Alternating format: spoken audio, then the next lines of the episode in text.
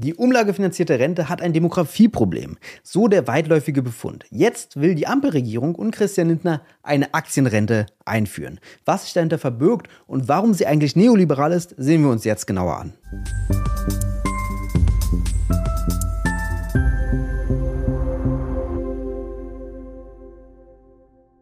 Und damit hallo und herzlich willkommen zu den Wirtschaftsfragen. Mein Name ist Lukas Scholle und wie gesagt sehen wir uns heute etwas kürzer mal die Aktienrente etwas genauer an und was die möglichen Probleme bei ihr sind. Wir sehen hier einen Artikel von der Tagesschau, wo getitelt wird, Regierung stellt Aktienrente vor und da sehen wir Christian Lindner, wie er fröhlich reingrinst und mit dem Hashtag Generationenkapital die Aktienrente beschrieben wird. Sehen wir mal rein, was das bedeutet. Dieses Generationenkapital soll künftig 10 Milliarden Euro pro Jahr ausmachen, die in einen Fonds fließen. Und das Risiko soll der Bund tragen. Dabei geht es um die Rente, wir lesen mal rein, die bis zum Jahr 2030 stabilisiert werden soll. Seiner Vorstellung nach einen Zeitraum von 15 Jahren 10 Milliarden Euro jährlich ähm, umfassen und das wieder als Generationenkapital benannt. Und dann geht es auch schon weiter mit den Verabredungen in der Ampel, wo es im Tagesschauartikel heißt, es werde dazu Verabredungen innerhalb der Ampelregierung zwischen SPD, Grünen und FDP geben. Sein Eindruck sei, es gebe dafür einen gemeinsamen politischen Willen, sagte Lindner. Bemerkenswert, weil es ja hier immer noch um die Aktienrente geht, also dass ein eine Kerninstitution äh, des Sozialstaats an der Börse partizipiert, was wir vorher ja nur bei Infrastrukturprojekten gesehen haben, wird jetzt auch bei Kernelementen des Sozialstaats gemacht. Und das ist anscheinend Konsens in der Ampel. Bemerkenswert, aber gehen wir gleich sicherlich nochmal näher drauf ein. Im Koalitionsvertrag sei vereinbart, auf Rentenkürzungen und Anhebung des gesetzlichen Renteneintritts zu verzichten. Klar. Um diese Zusage generationsgerecht abzusichern, werden wir zur langfristigen Stabilisierung von Rentenniveau und Beitragssatz in eine teilweise Kapitaldeckung der gesetzlichen Rente einsteigen. Da haben wir jetzt schon gehört, was das Kernprojekt ist. Teilweise kapitalgedeckt soll sie sein. Linda betont zudem, der neu zu schaffende Fonds soll die bestehende umlagefinanzierte gesetzliche Rente nur ergänzen, nicht aber ersetzen. Ja, das äh, zu ersetzen wäre natürlich auch ein großes Projekt. Dabei stand in Christian Lindners Wahlprogramm eine sogenannte gesetzliche Aktienrente. Klingt erstmal anders, ähm, ist auch ein bisschen anders. Damit wollte er bezwecken, ähm, dass, oder dahinter verbirgt sich hinter diesem Konzept, dass ein Teil der Rentenbeiträge, die wir alle zahlen, äh, diejenigen, die arbeiten, dass ein Teil davon, von den 18,6 Prozent, 2 Prozent, 2 Prozentpunkte ungefähr, ähm, nicht ins Umlage finanzierte System gehen, die ja dann irgendwann oder ziemlich zeitnah Rentnern zur Verfügung stehen, die das dann ausgeben für den Konsum, sondern dass diese zwei Prozentpunkte genommen werden, nicht ins umlagefinanzierte System gehen, sondern direkt in den Fonds, also substitutiv zur äh, Umlagefinanzierung, was äh, hier natürlich nochmal eine Klarstellung ist, dass das nicht gemeint ist, aber Christian Lindner, das muss man immer im Hinterkopf haben, dass der natürlich viel fundamentaler die gesetzliche Rente angreifen möchte bei den Beiträgen und nicht nur hier bei einer Zusatzfinanzierung. Aber sehen wir mal weiter, worum es sich eigentlich hier dreht. 10 Milliarden Euro pro Jahr vom Bund heißt die Zwischenüberschrift und dann steht weiter im Artikel, im Bundes Bundeshaushalt 2023 sind setzt für den Aufbau eines Stiftungsvermögens Stiftungsvermögens, mit dem dann langfristig das Rentensystem stabilisiert werden soll, Kredite in Höhe von 10 Milliarden Euro vorgesehen. Das kann nur der Beginn sein, sagte Lindner. Es solle gesetzlich vorgeschrieben werden, hier nicht zu früh Erträge aus Investitionen am Kapitalmarkt zu entnehmen. Das sollte es erst ab 2037 geben und oder etwas später. Solange brauchen wir als Anlauf. Die Zeit solle für langfristige Investitionen genutzt werden, um auch die Zinseszinseffekten zu profitieren. Alles klar. Damit haben wir die Grundidee schon mal gehört von Christian Lindner. Es soll jetzt über Schulden ähm, ein Beitrag zugeschossen werden zur Rentenkasse der dann investiert werden kann an der Börse. Das äh, dahinterliegende Motiv ist, dass die Zinskosten noch relativ gering sind für die Staatsanleihen, die ausgegeben werden dann, und die Erträge am Aktienmarkt deutlich höher.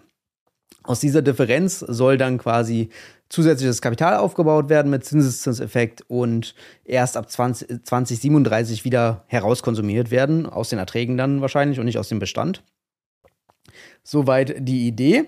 Damit sieht man auf jeden Fall, dass hier natürlich Schulden anscheinend gut sind für den Kapitalaufbau. Äh, ganz interessant. Und das auch in diesem Jahr 2023, wo die Schuldenbremse wieder gilt, das kann Christian Lindner machen. Diese Schulden fallen nicht unter die Schuldenbremse, weil sie eine finanzielle Transaktion sind. Ähm, für diese 10 Milliarden Euro, äh, die äh, ja auf der Ausgabenseite stehen, äh, steht ja gleichzeitig dem ein Asset gegenüber, die man halt für diese 10 Milliarden Euro kauft, die Aktien. Und eben deswegen ist es eine finanzielle Transaktion. Sollte man aus progressiver Sicht auch nochmal drüber nachdenken, wie man das gegen Christian Lindner verwenden kann, weil es gibt ja ganz andere finanzielle Transaktionen, die nicht unter die Schuldenbremse fallen, die total progressiv sind, indem wir zum Beispiel äh, das Vorkaufsrecht für Wohnungen oder was auch immer ähm, oder Industriezweige, die äh, systemisch relevant sind, nutzen. Ähm, das sind auch alles finanzielle Transaktionen. Äh, die halt nicht unter die äh, Kreditobergrenze der äh, Schuldenbremse fallen. Also dieser Punkt ist wirklich bemerkenswert, den man hier Christian Lindner abbringen kann und dann gegen ihn verwenden kann in der Zukunft. Aber gut, sehen wir noch mal äh, weiter, was äh, hinter dem Konzept steht. Über die konkreten Investitionen soll keinesfalls Politiker entscheiden, äh, so Lindner, der von einem Generationskapital sprach. Ja gut, das Wort haben wir jetzt wirklich schon mehrmals gehört. Ähm, hier druckt die Tagesschau auch das Marketing ab. Ähm, aber gut, hier seien die Profis gefragt. Die öffentlich-rechtliche Stiftung Kenfo soll unabhängig von der Regierung bei der Anlage der Gelder helfen. Sie soll langfristig angelegt, angelegt werden, auch in Aktien. Nachhaltigkeits, nach, Nachhaltigkeitskriterien würden dabei berücksichtigt. Das Risiko für eventuelle Verluste trage der Bund. Das ist nochmal ein entscheidender Satz, was den Zusatzeffekt oder die Zusatzfinanzierung nochmal deutlich macht. Der Bund probiert hier finanzielle Spielräume auszuweiten in der Zukunft durch die Erträge ähm, um den Bundeszuschuss zu mindern. Äh, der Bundeszuschuss ist die Rentenlücke, die jährlich gefüllt wird, sozusagen vom äh, Bundeshaushalt, um die, äh, das demografische Problem bei der Rente zu lösen ähm, oder wenigstens auszubessern temporär. Und in der Zukunft sollen quasi diese Erträge aus dem Investitionsfonds äh, dann diese, diesen Bundeszuschuss schmälern, wodurch natürlich finanzielle Handlungsspielräume beim Staat entstehen im Bundeshaushalt und der dafür andere sinnvolle Sachen machen könnte. Allerdings, wenn jetzt der Aktienmarkt nicht so performen sollte wie geplant oder wie äh, die Historie gezeigt hat, würde der Staat auch oder der Bund das Risiko für die eventuellen Verluste tragen. Das bedeutet, dass es da auf jeden Fall nicht krass ins Minus gehen kann ähm, und natürlich auch durch die diversifizierte Anlage und wahrscheinlich auch nicht risikobehaftete Anlage kein großes Risiko mit diesem Kapital besteht, äh, mit diesen 10 Milliarden. Bemerkenswerte Randnotiz die wir hier gar nicht lesen, noch daneben. Es geht auch noch um die 40 Milliarden, die die Rennkassen als Reserve haben. Die dürfen sie dann auch noch ähm, am Kapitalmarkt anlegen. Also das ist auch nochmal ein riesiger Batzen, der dann auch aus Beiträgen finanziert ist. Diese 10 Milliarden kommen ja vom Bund und sind nicht aus Beiträgen finanziert. Äh, auch noch wichtiger Punkt, der hier gar nicht aufgeführt wird. Und die Kritik, äh, die können wir uns noch mal ganz kurz ansehen. Der Sozialverband Deutschlands ist davon überzeugt, dass auf dem Aktienmarkt keine gute Rentenpolitik zu machen ist. Okay, These. Die Menschen brauchen für ihre Altersvorsorge Sicherheit. Ob das jetzt so unsicher ist, mal wage ich zu bezweifeln da wahrscheinlich dann auch, wenn Auszahlungen ansteht, entweder in Anleihen umgeschichtet wird oder auch ja, Dividendenerträge in Krisenzeiten gar nicht so sehr einbrechen, wenn die Aktienkurse einbrechen. Und ich gehe mir jetzt davon aus, dass die, äh, die Geldflüsse aus dem Topf dann äh, hinaus äh, an die Menschen nicht aus Verkaufserträgen realisiert werden soll, sondern aus Dividenden und dann Anleihen, sicheren Anleihenzahlungen. Ähm, das heißt, aus meiner Sicht zieht dieses Unsicherheits- und Krisenargument gar nicht so sehr. Da gibt es viel bessere Argumente, wie zum Beispiel, dass es der erste Schritt ist, von sozialstaatlicher Daseinsvorsorge diese an die Börse zu bringen. Wie gesagt, das kennen wir eigentlich nur von öffentlicher Infrastruktur. Und jetzt passiert das auch beim Sozialstaat. Das ist aus meiner Sicht einer der Hauptkritikpunkte.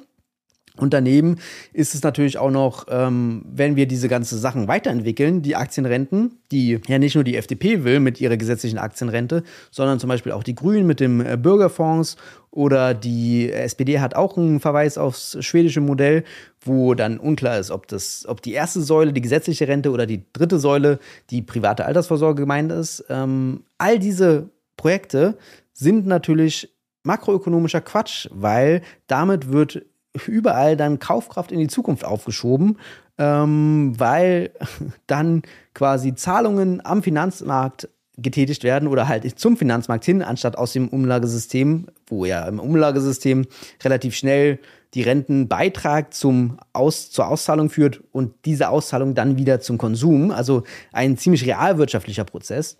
Wenn wir dann die Aktienrenten dagegen stellen, da wird Geld am Finanzmarkt geparkt, äh, dann wechselt es da ein bisschen hin und her und fließt relativ äh, langsam erst wieder in die Realwirtschaft zurück, was natürlich total problematisch ist ähm, für die Wirtschaft. Und all diese Aktienrenten gehen auch nicht auf das wirkliche Problem ein, da es ja darum geht, wie groß ist der Kuchen, den wir verteilen wollen und wie verteilen wir ihn. Und all das ist äh, hier nicht gegeben bei den Aktienrenten. Also sie lösen das Problem überhaupt nicht, da es ja kein finanzielles Problem ist. Ähm, Geld können wir aus dem Nichts erzeugen. Die Frage ist halt nur, wie verteilen wir die realen Ressourcen? Und wenn wir dann all unser Geld in den Aktienrenten an der Börse parken, können wir uns nochmal Keynes Sparparadoxon vor Augen halten das besagt, dass wenn alle sparen, gar keiner mehr Einnahmen mehr hat und das natürlich total problematisch für die Realwirtschaft ist, wenn sowohl bei der gesetzlichen Rente gespart wird, bei der privaten Altersvorsorge gespart wird und der Staat auch noch spart, äh, indem er quasi seine Kohle an die Börse wirft ohne quasi reale Nachfrage zu erzeugen, ist das natürlich alles problematisch und hat Folgen. Wie zum Beispiel, dass natürlich die Vermögenden, die Aktien verkaufen, die finden dann auch Käufer, noch mehr als ohnehin schon. Daneben ist natürlich der Kapitalmarkt die ureigenste Form von Mehrwertaneignung. Und vor allem, wenn es hier um Dividenden geht, äh, werden dann zukünftige Renten auch aus dem geschaffenen Mehrwert der ArbeiterInnen erbracht. Und das auch international, sowohl kommt dann natürlich auf die äh, Zusammenstellung des Fonds an, aber wahrscheinlich auch im Entwicklungsländern oder in Schwellenländern. Und das könnte man auch aus einer postkolonialen Sicht heraus kritisch sehen. Aber gut, wir haben gesehen, dass die Aktienrente hauptsächlich ein neoliberales Projekt ist, was nicht wirklich die Rente sichert, die Kritikpunkte waren Finanzialisierung, erster Schritt zur Finanzialisierung, kaum fiskalische Effekte, es dreht sich nicht um den realen Kuchen, die Reichen werden dadurch reicher und irgendwie mit, wird Mehrwert angeeignet. Also insgesamt kein hoffnungsvolles Projekt. Mal gucken, wo das noch hinführt und wie die nächsten Schritte sind, die da noch gegangen werden. Genau. Sagt mir gerne, ob euch das kurze Video gefallen hat, hier mal einen Artikel durchzugehen. Schreibt gerne einen Kommentar, was ihr von der Aktienrente haltet. Und ansonsten liked gerne das Video und abonniert den Kanal. Bis zum nächsten Mal bei den Wirtschaftsfragen.